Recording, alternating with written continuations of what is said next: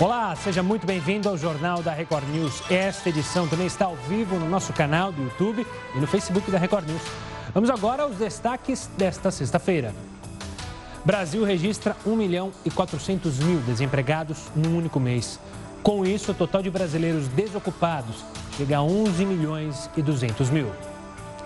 São Paulo anuncia a reabertura dos bares e restaurantes para 6 de julho. Estado registrou pelo terceiro dia seguido recorde de casos confirmados da Covid-19. Novo normal? Apenas 25% das ocupações dos brasileiros têm potencial para o home office, aponta estudo.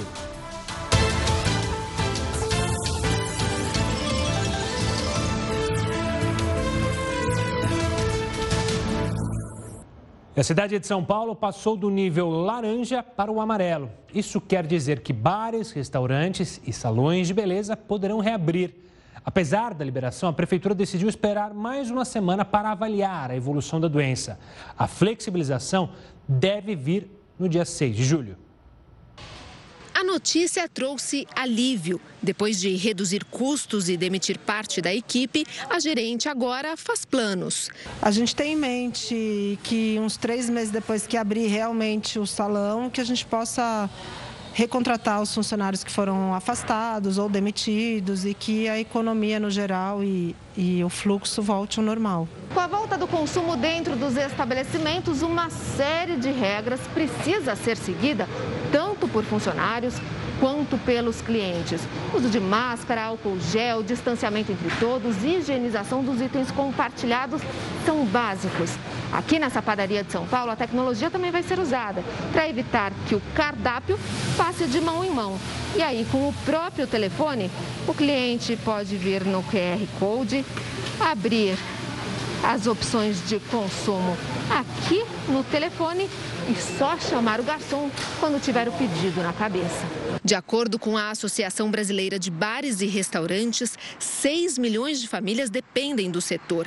Um em cada quatro trabalhadores perdeu o emprego. A gente fica feliz né, em poder estar tá voltando aos pouquinhos, mas está voltando devagarzinho, chamar a equipe novamente, todo mundo para voltar a trabalhar. A partir de 6 de julho, se não houver uma piora nos índices da capital, os estabelecimentos vão poder funcionar por 6 horas com apenas 40% da capacidade. As regras também valem para salões de beleza fechados desde o início da quarentena. Elisete já vem se organizando. Os cuidados vão desde a entrada, cadeiras distantes e máscaras de proteção. Começar tudo de novo, né? Porque as clientes que eh, vinham aqui, elas foram demitidas, não estão mais aqui na região, começar do zero. A fase amarela de maior flexibilização só foi atingida pela capital e parte da Grande São Paulo. Regiões no centro do estado voltaram para a fase vermelha de maior restrição.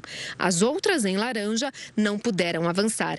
Para este médico, a situação da região metropolitana melhorou, mas é preciso manter os cuidados. A reabertura ou flexibilização é, significa que a gente está num momento um pouco melhor do que era antes e a gente está começando a reaproximar uma possível vida normal. Mas ainda não quer dizer que acabou o problema e que a gente pode voltar a ser o que era antes e se a população não colaborar, vai regredir, vai voltar ao que estava em termos de fechamento e todo mundo sai prejudicado por causa disso. E nossa pergunta do dia é justamente sobre esse tema. Na sua opinião, a reabertura dos bares e restaurantes é segura neste momento?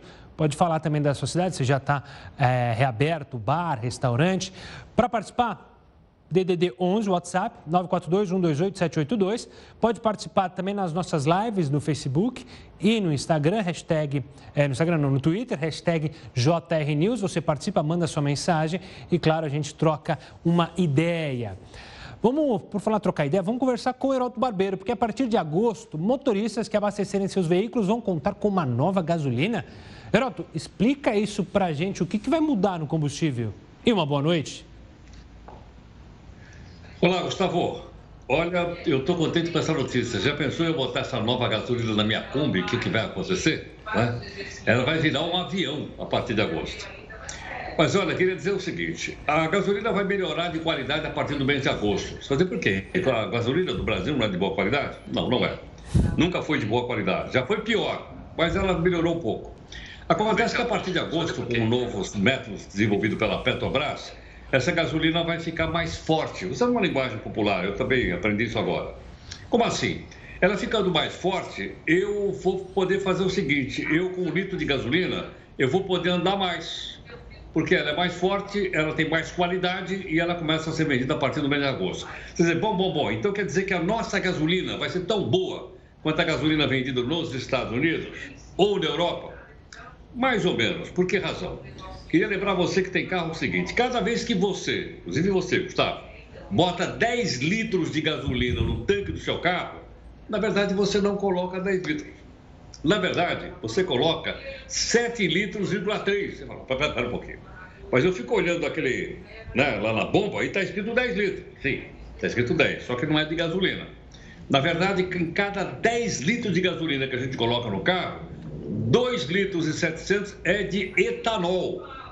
Então nós misturamos 27% de etanol na gasolina. Quer dizer, mas em outros países do mundo também isso acontece? Acontece. Por exemplo, Estados Unidos é 10%, no Brasil é 27%. Primeiro porque nós, quando sobra muito etanol, eles começam a colocar mais na gasolina. E segundo que quando você coloca muito etanol, a gasolina não fica tão forte como é em outros países. Essa vai ser a diferença. Então, a partir de agosto, ela vai ficar um pouco melhor, mas nós vamos continuar colocando 10 litros de gasolina e recebendo 7,3 e mais 2,7 de etanol. Tem um lado bom isso? Tem. Qual é? Com mais etanol, a poluição nas grandes cidades é menor. Quando você anda com etanol, você está ajudando o meio ambiente. Não está só ajudando a economia brasileira, está ajudando o meio ambiente também.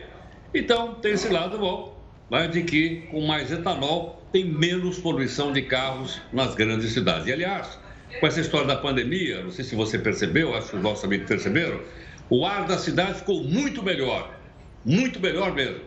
Estamos de volta para falar de um tema super importante. É que juizados mudaram a regra de concessão, de, concessão, perdão, de aposentadoria especial do INSS para algumas categorias. A Rita Riff, advogada especialista em direito previdenciário, vai explicar essas mudanças. Rita, obrigado pela participação aqui conosco. Essas mudanças atingem quais categorias? Boa noite a todos os telespectadores da Record News. É um prazer estar no programa para orientar e atualizar todos, né? Porque é uma notícia muito boa. O tema uh, 213 uh, da TNU, dos Juizados Especiais Federais, é, ele veio para modificar as, as novas regras da aposentadoria especial. Nesse caso, é mais benéfico, é em prol do trabalhador. O que, que acontecia antes? O segurado preenchia os requisitos mínimos para se aposentar de forma especial e o INSS muitas vezes negava esse benefício porque constava no formulário né, que ele utilizava o equipamento de proteção individual. E toda vez que eles achavam que esse equipamento utilizado era eficaz, eles indeferiam um benefício. Em contrapartida, a justiça também era um pouco dividida. Uh, muitos juízes entendiam que para a eficácia do IPI teria que ser discutido na Justiça do Trabalho, ou seja, uma ação contra o empregador. Isso se tornava extremamente moroso, demorado, prejudicava demais o empregado. Então, o tema novo 213, que é esse julgamento, essa recente decisão favorável para o trabalhador, né, para o empregado segurado, está beneficiando é, é, aqueles agentes, aqueles trabalhadores médicos, enfermeiros, uh, dentistas, todos da área da saúde, assim como também eletricidade, os eletricistas acima de 250 volts, são profissões que dão direito a isso, que independentemente do equipamento de proteção individual ser eficaz ou não, a Justiça Federal, o Juizado Especial Federal, dará em prol desse trabalhador, desse segurado. Então, é um grande avanço, uma grande conquista. E Rita, me explica uma coisa. Você falou, né? Antigamente as pessoas entravam com a ação, aí tinha a questão é, de ter o equipamento que era considerado é, seguro. Então, essa mudança, é, não sei se eu posso dizer na jurisprudência, mas essa mudança vale partir de agora em diante ou quem é, não conseguiu aposentadoria pode tentar reverter? Então, na realidade, o texto fala que é a, a, partir do momento que a reforma foi aprovada. Então, a gente tem que prestar muita atenção nisso. A reforma foi aprovada agora no dia 13 de novembro de 2019. Então, é após a reforma da Previdência. Rita, obrigado pela participação, pela explicação simples sobre, claro, algo que afeta a vida de muitos brasileiros. Você que acompanhou essa entrevista, conhece algum médico, algum eletricista, pode encaminhar a, é, a nossa entrevista através do nosso link pelo YouTube, youtube.com.br. Você acessa o nosso canal, daqui a pouco essa entrevista e todo o jornal da Record News estará lá disponível para você compartilhar e, claro, também acompanhar. O Supremo Tribunal Federal proibiu a expulsão de cidadãos estrangeiros que tenham filhos no Brasil. Afinal, o que pode causar a expulsão de alguém do país? Você vai descobrir agora na reportagem. O caso julgado pelo Supremo era de um homem tanzaniano que foi condenado em 2003 por uso de documento falso. Em sessão virtual, os ministros decidiram por unanimidade que não pode ser expulso do país um estrangeiro que tenha filho no Brasil, mesmo que este tenha nascido ou sido adotado depois do ato que gerou o pedido de expulsão. Esse quesito se junta a outros que também impedem a expulsão, como quando a pessoa possui cônjuge brasileiro há mais de cinco anos ou filho brasileiro que comprovadamente esteja sob sua guarda ou dependência econômica. No Brasil, a expulsão só pode ser pedida pelo presidente da República e se aplica a estrangeiros que, de alguma maneira, atendem contra a segurança nacional, contra a ordem política ou social, a economia popular ou a tranquilidade e a moralidade públicas. Além disso, comportamentos que possam ser interpretados como nocivos aos interesses do país também entram nessa lista. Assim como a possibilidade de expulsão para estrangeiros que utilizem fraudes para permanecer no Brasil. E é nesse último quesito que se encaixa o caso julgado pelo STF.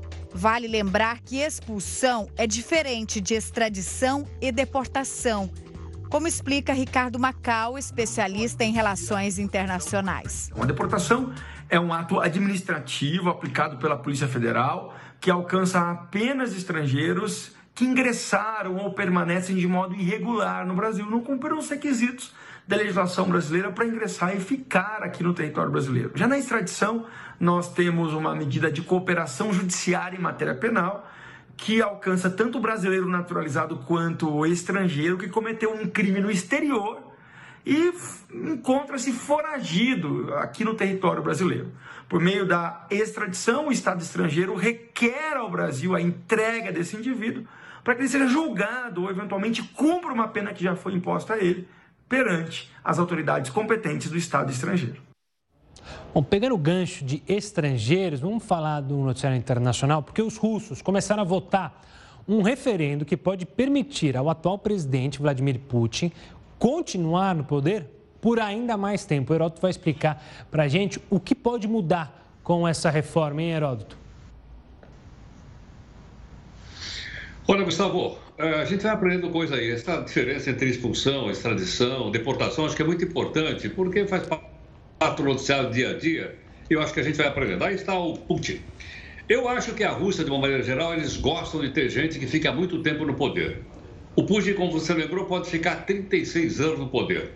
É muito ou é pouco? Pô, 36 anos. Você tem uma ideia? O ditador da antiga União Soviética, o Stalin, ele ficou 26 anos no poder. O Lenin, que foi o líder da Revolução Comunista de 1917, ficou sete anos no poder. O Putin vai ficar 36. Agora, uma coisa curiosa é o seguinte: uma coisa que ah, no passado, como ele não podia ficar sendo reeleito toda hora, ele uma vez era primeiro-ministro e outra vez ele era presidente. Na verdade, era ele que mandava. Mas na quarta-feira agora, queria chamar a atenção de todo mundo, na quarta-feira vai ser votada uma mudança na Constituição da Rússia. Se ela for aprovada, e tudo indica que vai ser aprovada, o Putin vai poder se candidatar mais duas vezes. O mandato dele vai até 2024. Com mais seis anos são 30, se ele candidatar, vai a 36. Quer dizer, mas ele tem toda essa popularidade? Tem, por incrível que pareça, ele tem. Na última, uh, na última avaliação, ele tinha 76% do apoio da população. É verdade que oposição praticamente não existe. De vez em quando a oposição lá vai, vai, vai para o xilindró e a liberdade de imprensa na Rússia é muito restrita. Eu não vou dizer que é um regime ditatorial, não é, mas é um regime autoritário, como tem na Rússia, como tem na Venezuela, como tem na Turquia e outros países do mundo em pleno século XXI. É isso aí, Gustavo. Valeu, Heraldo. Daqui a pouco você volta aqui para trazer outras informações. Olha só, o maior raio do fundo foi registrado, do mundo foi registrado no Brasil. Pois é. O recorde foi anunciado nesta sexta pela Organização Meteorológica Mundial. O raio percorreu 709 quilômetros em uma linha horizontal, cortando o sul do país em outubro de 2018. É mais que o dobro do recorde anterior, registrado nos Estados Unidos, com 321 quilômetros. O raio com duração mais longa é da Argentina. Ele durou, pasme, 17 segundos, quase 17 segundos, aconteceu em março de 2019. Olha, em um mês, o Brasil registrou 1 milhão e 400, 400 mil pessoas a mais na fila de desemprego, segundo dados do IBGE. O país encerrou, então, a primeira semana de junho com 11 milhões e 200 mil desempregados, 1 milhão e 400 mil a mais que na primeira semana de maio. De acordo com o levantamento feito entre os dias 31 de maio e 6 de junho, em apenas uma semana, 300 mil pessoas perderam o emprego. Durante a pandemia, ouvir que o home office será um novo normal se tornou algo comum. Mas será que isso se aplica de fato aqui ao Brasil? Enquanto você pensa na resposta, eu te espero em mais uma live. Estamos de volta para falar que um ataque com faca deixou pelo menos três mortos em um hotel em Glasgow, na Escócia. Entre as vítimas está um policial. O homem acusado do ataque foi baleado e morto por agentes de segurança. Outras seis pessoas ficaram feridas. Segundo a imprensa local, o hotel onde tudo aconteceu recebe estrangeiros que pediram asilo ao país. A primeira-ministra da Escócia disse que o episódio não foi um atentado terrorista. Você sabe como é que, fica, como é que funciona o foro privilegiado? Tiveram muitas mudanças, né? Para entender melhor, a gente vai conversar agora com o Erival Oliveira, que é professor de Direito Constitucional na Damaso Educacional. Esse tema veio à tona, claro, é, nos últimos dias. Professor, obrigado pela participação o pessoal entende bem o que é o foro privilegiado, que a gente já falou bastante. Mas teve uma decisão é, há pouco tempo do STF que mudou um pouco o entendimento. Afinal, como é que está funcionando o foro, ou como deveria funcionar o foro privilegiado, segundo as determinações do Supremo? Boa noite, Gustavo, a todos os telespectadores. Um privilégio, uma honra estar falando com vocês. Não é de hoje, desde a Constituição do Império, tem essa, temos essa ideia do foro de prerrogativa de função, que alguns chamam de foro privilegiado ou foro especial. Esse mecanismo de proteção significa que, no campo penal especialmente, algumas autoridades vão ter um foro específico para julgamento. Isso também se externa no, campo do impeachment, onde o legislativo pune o executivo. Você bem lembrou, há pouco tempo atrás, 2016, 2017, especialmente 2018, o Supremo entendeu que os foros de prerrogativas previstos na Constituição, do tipo se deputado federal, se senador cometerem crimes comuns, só vão ficar no Supremo Tribunal Federal as investigações dos processos dos crimes realizados durante o mandato e vinculados com a função legislativa. Não tem vinculação à função legislativa, primeira instância. Se o crime for cometido anteriormente a, a, ao indivíduo assumir a tomar posse, ou ser diplomado, melhor dizendo, primeira instância. Quer dizer, antes, primeira instância, durante o mandato não tem vinculação com a função legislativa, primeira instância também. No mesmo sentido, o STJ, ao julgar governador comete crime comum, é a mesma ideia. Se o governador cometeu crime comum durante um mandato e vinculado com a função administrativa, fica no STJ. Se for um crime comum que não tem relação com a função administrativa, primeira instância. E professor, me diga uma coisa, a gente já tratou de vários temas aqui relacionados a possibilidades de alterações na Constituição sobre esse tema. Para alterar qualquer tipo de foro privilegiado, é uma alteração que precisa de um projeto que precisa daqueles 308 votos de, de deputados, mais 49 de senadores, ou seja, é uma mudança na Constituição. Isso mesmo, Gustavo, está ligeiro, hein? Até na contagem de votos, parabéns. Emenda constitucional deve ser feita para alterar os artigos da Constituição que prevêem o foro de prerrogativa de função. No caso do Supremo Tribunal Federal, seria alteração no artigo 102. No caso do STJ, no artigo 105. É um tema que o Supremo havia minimizado a existência desse foro de prerrogativa, tal como existe de modo minimizado lá em Portugal, na França. Então, aqui aproximou-se para acabar com o foro de prerrogativa, você, você bem lembrou, para não ter dúvida e acabar de modo efetivo em matéria criminal. É, emenda constitucional. Em matéria civil, não se tem esse foro de prerrogativa. Então, no campo criminal, você bem lembrou, uma emenda com a Constituição Federal para acabar com o foro de prerrogativa na esfera federal. E por eh, simetria, isso pode ser feito também na esfera estadual, eh, que também às vezes você ouve falar que alguns casos quem iria julgar seria um tribunal especial formado no, eh, pelo TJ com desembargadores e, e, deputados estaduais. Então a ideia é finalizar ou o órgão especial, dependendo da, da constituição daquele estado. A ideia é acabar com tudo isso, como acontece em alguns países. O sistema norte-americano não tem essa. Se você tem cargo X, aprontar alguma coisa, você vai responder na primeira instância e não tem choro nem vela. Professor, quero agradecer demais a sua participação e a sua explicação, sempre didática, simples, para a gente, claro, entender sobre esse assunto, você na sua casa entender bem o que é o foro privilegiado e até cobrar, como a gente mostrou aí, para uma alteração na Constituição, você tem que cobrar seus deputados, seus senadores, ou seja, quem você votou, você vai lá, Pode mandar pelas redes sociais, pode mandar e-mail, é só acessar o site da Câmara, lá tem o um e-mail é, oficial do seu deputado para cobrar uma alteração e, claro, para você entender bem. Se você quiser rever essa entrevista, daqui a pouquinho está lá no YouTube. E olha, o Nix Lorenzoni é o convidado de hoje do JR Entrevista, daqui a pouquinho às 10 horas da noite. Você vai poder acompanhar a entrevista com o ministro da Cidadania logo depois aqui do Jornal da Record News e, óbvio, você não pode perder. Pesquisadores americanos listaram os países que podem se adaptar melhor ao home office. Aqui no Brasil, somente uma parcela da população pode se beneficiar dessa modalidade de trabalho. Mesmo já sendo bastante conhecido, o home office ficou mais popular na vida dos brasileiros nessa época de pandemia. Muitas pessoas experimentaram pela primeira vez esse novo estilo de trabalho. Mas essa não é a realidade de todos os brasileiros. Pela falta de adaptabilidade, pela falta de costume e até pela falta de perspectiva de planejamento que a gente viesse a usar essa modelagem né, de forma tão rápida, né, tão brusca e tão inesperada, a gente não explorou ainda, a gente não se programou, a gente não se planejou. Um estudo de economistas americanos mostra que existe uma enorme diferença entre os países quando a gente fala dessas atividades que podem ou não ser realizadas em casa. Nos Estados Unidos, por exemplo, 37% das ocupações podem entrar nessa categoria de trabalho, enquanto na Suécia e no Reino Unido esse número chega a 40%. Aqui no Brasil, somente 25% dos trabalhos podem ser feitos de casa.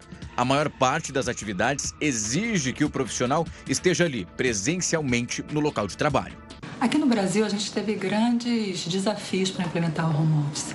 Não só pela falta de planejamento, pela falta de recursos ou pela não idealização desse modelo de uma maneira tão abrangente como a gente tem visto hoje, né? Funcionários de nível bastante operacional exercendo atividade home office, não só executivos, como era preconizado no, no modelo até pouco tempo implementado mas também porque nós somos emocionais. Nós gostamos da convivência, nós gostamos do contato nos corredores, nós gostamos de falar oi, de apertar a mão. Então, nós, brasileiros, o nosso povo, a gente gosta da presença física. Para se ter uma ideia, nesse ranking de países que podem se adaptar melhor ao home office, o Brasil ocupa a posição de número 45 e fica do lado de países como México e a Turquia. Enquanto isso, Luxemburgo, Suíça e Reino Unido ocupam a primeira primeira, segunda e terceira colocações. Uma das conclusões do estudo é de que o grau de desenvolvimento de cada país é um fator relevante nessa adaptação ao home office. Quanto mais desenvolvido, mais a população é adaptada a trabalhar de casa. Mas os especialistas brasileiros reconhecem que o home office é uma tendência e aí provavelmente vai ganhar ainda mais adeptos depois da pandemia. Não tenho dúvida que o home office vai ganhar grandes adeptos, ainda mais. Empresas que, inclusive, não estavam preparadas para implementar nesse momento de pandemia e que vai aderir a esse movimento, abrindo a cabeça, quebrando paradigmas, por que não? Até porque a gente já viu que tem sim muitas possibilidades, grandes vantagens da implantação desse modelo. Você sabe por que o sistema de pagamentos pelo WhatsApp que a gente mostrou aqui foi suspenso? Será que tem um prazo para que o serviço volte a funcionar? O Heródoto explica para a gente, ele tem todas as respostas. Diga lá, Heródoto. Olha, Gustavo, ah, quando a tecnologia muda, não adianta a gente querer lutar contra ela. É dar murro e ponta de faca. Nós até mostramos outro dia aqui no jornal é? que a poderosa Cielo teve lá essa, essa, essa, essa tentativa já de, de começar a pagar e a cobrar via WhatsApp. E o Banco Central e o CAD, que é aquele Conselho de Desenvolvimento Econômico, brecaram. Muito bem. Mas acontece que enquanto eles brecaram aqui, o vice-presidente mundial da Visa, que é um gigante, como você sabe, na área de cartão de crédito, deu uma entrevista que eu vi hoje lá nos Estados Unidos e ele disse: não, não, não, não. Nós vamos estar tá aí no Brasil. Falei, não é possível, o cara vai estar tá aqui no Brasil? Como é assim? Não pararam agora há pouco? Dá uma olhadinha só por que, que eles querem o Brasil. Aliás, vai ser o primeiro país do mundo onde a Visa vai, vai implantar um sistema de, de pagamento via Zap Zap. Olha aí ela fez um acordo nada mais nada menos com o Banco do Brasil. Então você tem a Visa, tem o Banco do Brasil e, logicamente, o aplicativo que é o WhatsApp. Então você vai dizer, bom, o que, que eu vou poder fazer? Segundo a, a entrevista que eu vi hoje lá, você vai poder fazer pagamento de pessoa para pessoa, transferir de pessoa de P para P, de pessoa para pessoa, ok? Então, sem problema nenhum, sem pagar taxa nenhuma também. Mas também vai ser possível fazer transferência de pessoa para loja ou para pequenas compras, ou para pequenos pagamentos. O que deve deixar, logicamente, muito dos bancões aí de cabelo em pé. Porque também não vou pagar nada, é? eu entro, sei lá, na padaria, eu entro em algum lugar e, resolvo, e pago por aí. Agora, por que, que eles escolheram o Brasil? Vamos virar nossa telinha aqui, que certamente vocês vão descobrir junto com a gente por que o Brasil. Olha, o Brasil tem, logicamente, uma importância muito grande Dá uma olhada só no, nesse, no mercado WhatsApp. Do, só dois países eu coloquei aí. Eu coloquei o primeiro país do mundo que tem Zap Zap, que é a Índia, com 400 milhões de usuários. É gente que não acaba mais. Mas em segundo lugar veio o Brasil, com 120 milhões. Interessante é o seguinte: 400 milhões de, de usuários é um terço da população da Índia. Eles têm um bi 200. 120 milhões é metade da população brasileira. Por esse motivo, então, eles acabaram escolhendo o Brasil e vai começar pelo, pelo Brasil assim que for regulamentado. Bom, essa regulamentação, como a gente já explicou aqui, para o pessoal ficar de, de olho, vai acontecer. Vamos virar a nossa telinha, né? Para a gente poder acompanhar. E a gente tem, então, veja lá, você vai dizer, mas quanto é seguro esse negócio ou não? Pô, é zap zap. Tudo bem, sabe que aquele númerozinho de código chamado token, que tem banco, etc., vai, vai vir na nuvem. Então ninguém vai ter acesso. Vai ser absolutamente seguro pagar, por exemplo, ou mandar 100 reais de uma pessoa para outra, ou mandar 100 reais de uma pessoa para uma lojinha, porque o token, o número, o número chave está na nuvem e só vale para as pessoas. Outra coisa que agrada muito, qual é? Não tem custo. Até disse que outro dia eu fiz uma transferência lá do Banco do Brasil e eles me cobram a TED de R$ reais cada vez que eu faço uma transferência. Aqui não vai ter custo e eu vou poder fazer, todo, todo nós vamos poder fazer via Zap Zap. Bom, e a regulamentação disso tudo? Como parou tudo, logicamente parou para nós, né? porque lá eles estão trabalhando e estão mexendo nisso. Vamos mostrar então essa regulamentação, de onde ela vem, para a gente ficar bastante atento a ela, ok? Vamos virar então a nossa, a nossa pagininha aí, olha lá. Primeiro vem do Banco Central do Brasil, tá certo? E vem do CAD. O Banco Central é exatamente para saber, ele é, o, ele é o guardião da grana. E o CAD é o guardião da concorrência, ou seja, para não deixar que haja nem monopólio, que é o domínio de um, nem oligopólio, que é o domínio de vários. Então, como eu disse no comecinho, uh, Gustavo, não tem volta, vai por aí mesmo. E eu acho que nós estamos certos, inclusive, de manter aquele nosso resuminho que as pessoas pedem, né, do jornal, todos os dias, seis e meia da tarde, via Zap Zap manda lá uma mensagenzinha dizendo quero receber no 942-128-782 e recebe o resuminho. Ó, oh, Gustavo, de graça. Boa, Heródoto. Depois de uma boa informação dessa, a gente se despede e se reencontra segunda-feira aqui no Jornal da Record News. Um forte abraço, Heródoto. E olha, você não se esquece de se inscrever para receber o resumo das notícias pelo nosso WhatsApp. Aliás, falando com você de casa, você tem deixado a sua rotina de exercícios de lado ultimamente? Com as academias e os parques fechados, ficou difícil, ainda mais difícil exercitar, né? Mas segundo os especialistas, o improviso é a saída. A gente traz daqui a pouquinho algumas dicas. Agora eu te espero na nossa última live do jornal. Estamos de volta para falar que a polícia aqui de São Paulo resgatou uma mulher de 61 anos que foi abandonada em condições degradantes pelos patrões. Os donos da casa negaram relação de trabalho. Era nos fundos desta casa, num bairro de classe média da capital paulista, que a idosa vivia em condições semelhantes à escravidão. As fotos tiradas no momento em que ela foi resgatada mostram as condições em que ela vivia num cômodo. No local que também servia como depósito da casa da família, não havia cama. A vítima dormia neste colchão, em cima de um sofá. Também não havia banheiro. Dormindo dentro de um depósito e sem acesso aos sanitários, né? O que é uma situação bastante grave. Usando um balde para fazer a sua higienização pessoal. Segundo o Ministério Público, a mulher trabalhava para a família desde 1998. Em 2011, foi morar com os patrões, mas não recebia salário de maneira regular. Há três anos, a situação piorou e ela praticamente passou a trabalhar em troca de moradia. Muitas vezes, eram os vizinhos que supriam a alimentação. Arroz, feijão, óleo, açúcar, café. Passava por cima do muro para ela. Os donos do imóvel se mudaram da casa no início do mês e abandonaram a senhora.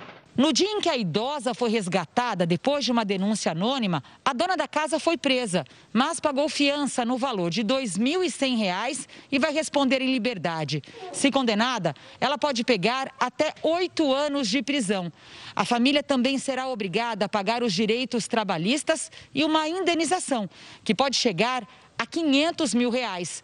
A justiça já bloqueou o imóvel para garantir o pagamento à vítima.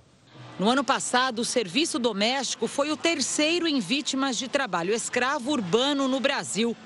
Mulheres negras são as principais vítimas. Muitas vezes fica uh, invisibilizado perante a sociedade porque ocorre entre quatro paredes, né? A idosa foi acolhida provisoriamente por um vizinho que ficou sensibilizado com a situação dela.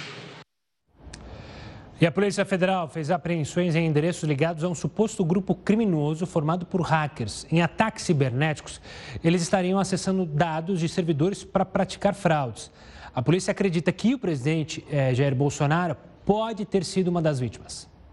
A operação aconteceu no Ceará e no Rio Grande do Sul. Um dos alvos foi a casa de um menor de idade em Porto Alegre. Ele é suspeito de fazer parte de um grupo de hackers que invadia sistemas em vários estados brasileiros. Segundo as investigações, eles acessavam arquivos de órgãos públicos e conseguiam dados pessoais, como endereço e telefone, de servidores, militares e autoridades.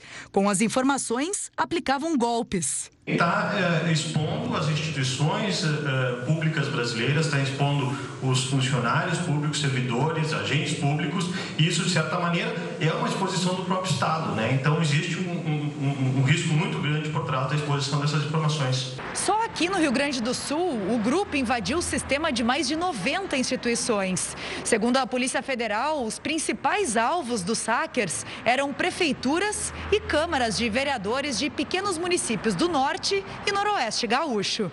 As investigações apontam que o grupo teve acesso aos dados de até 200 mil pessoas. Até mesmo o presidente Bolsonaro pode ter sido vítima dos criminosos. A operação ela visa investigar todos esses ataques. É inegável que, é, dentre esses aí, nós estamos investigando sim as questões envolvendo a, o vazamento de dados do presidente da República. A partir agora do trabalho de investigação de perícia, nós poderemos aí sim confirmar as suspeitas ou não. E a partir deste sábado, o governo começa a depositar as parcelas de mais três lotes do auxílio emergencial. A Caixa calcula que 40 milhões de pessoas devem receber os pagamentos do auxílio emergencial, que começam neste sábado, de acordo com o mês de aniversário. São quase 26 bilhões de reais que vão ser injetados na economia. As parcelas dos lotes 1, 2 e 4 vão ter o dinheiro depositado diretamente na conta poupança digital. A partir de amanhã, recebe quem nasceu em janeiro e fevereiro. Os nascidos em março e abril, na próxima terça-feira. Quarta, em maio e junho junho, quinta em julho e em agosto, sexta quem nasceu em setembro e outubro e no sábado que vem os aniversariantes de novembro e dezembro. A Caixa não divulgou as datas dos depósitos do lote 3. Aqueles que aguardam a aprovação do nome no cadastro ou ainda não se inscreveram podem receber o benefício, mas os pedidos devem ser feitos até o próximo dia 2. A partir de 2 de julho, o cadastramento está fechado e todas as pessoas que estarão em análise é, pela data prévia é, serão validadas ou não validadas, mas todas terão uma resposta. Todas as pessoas que se cadastrarem e forem validadas pela data prévia pelo Ministério da Cidadania receberão todas as parcelas. De acordo com a Caixa, dos 90 bilhões de reais já repassados do auxílio emergencial, 36 bilhões, mais de um terço, foram para o Nordeste. A região é também onde se descobriu o maior número de pessoas de baixa renda fora dos programas sociais. E essa informação foi revelada durante o cadastramento do benefício. O anúncio da intenção do governo de prorrogar o auxílio emergencial em três parcelas, com valores decrescentes de 500, 400 e 300 reais, feito ontem pelo presidente Bolsonaro, ainda pode ter que passar pela análise do Congresso. O presidente da Câmara, Rodrigo Maia, acredita ser mais provável que os parlamentares aprovem outras duas parcelas de 600 reais. O governo também prepara a unificação dos programas sociais, como Bolsa Família, Seguro Defeso para Pescadores e Abono Salarial, em um único programa que deverá se chamar Renda Brasil. O ministro Celso de Mello pediu que a Procuradoria-Geral da República se manifeste sobre o pedido feito pela Polícia Federal para ouvir o presidente Jair Bolsonaro. O depoimento aconteceria no inquérito que apura se Bolsonaro tentou interferir na instituição para blindar aliados e familiares de investigações. Agora fica a cargo do procurador-geral Augusto Aras concordar ou não com o pedido. E dos 54 mil militares que receberam indevidamente o auxílio emergencial de 600 reais, Menos da metade devolveu espontaneamente a quantia. O Ministério da Defesa informou que 25.300 pessoas devolveram o dinheiro que receberam. São servidores públicos estaduais e municipais. O Tribunal de Contas da União estuda a possibilidade de descontar nos salários desses servidores o dinheiro recebido. Só para lembrar, servidores públicos continuam recebendo salário normalmente durante a pandemia. As academias e parques fechados, muita gente encontra dificuldade para se exercitar. E para não ter a rotina de exercícios comprometida, o jeito é improvisar. O isolamento social colocou em xeque as atividades físicas. E aí a maior parte das pessoas encontra nos exercícios uma forma de cuidar da saúde física e também mental. Por isso, recorrem às atividades ao ar livre mesmo. Mas com essa pandemia, a prática tem dividido algumas opiniões. Algumas pessoas acreditam que fazer exercícios fora de casa é submeter a si mesmo e também os outros a um risco desnecessário, enquanto outras garantem que os benefícios podem ser maiores do que os riscos. Entra com uma atividade, caminhada, pular corda, um alongamento, uma aula de yoga, uma andar de bicicleta. O importante é que você faça a atividade que você gosta para ter prazer e não deixar de fazer, sempre fazer algo. Isso aí é, é muito importante. Mas com parques e academias fechados, as pessoas precisaram se reinventar até mesmo nisso. E não faltou criatividade. Locais pouco usados para as atividades tiveram que ser adaptados. A sala de estar se tornou a nova academia. E no sofá, famoso por ser aquele cantinho da preguiça, virou até aparelho. Senta e levanta. Senta e levanta. Até mesmo a cadeira virou um equipamento de academia. E dois, só dez. Três, quatro. Com área de lazer suspensa, as pessoas que moram em condomínios também tiveram que se reinventar. No Rio de Janeiro, os moradores de um prédio decidiram fazer aulas pela janela. Cada um ali, ó, dentro do seu próprio apartamento.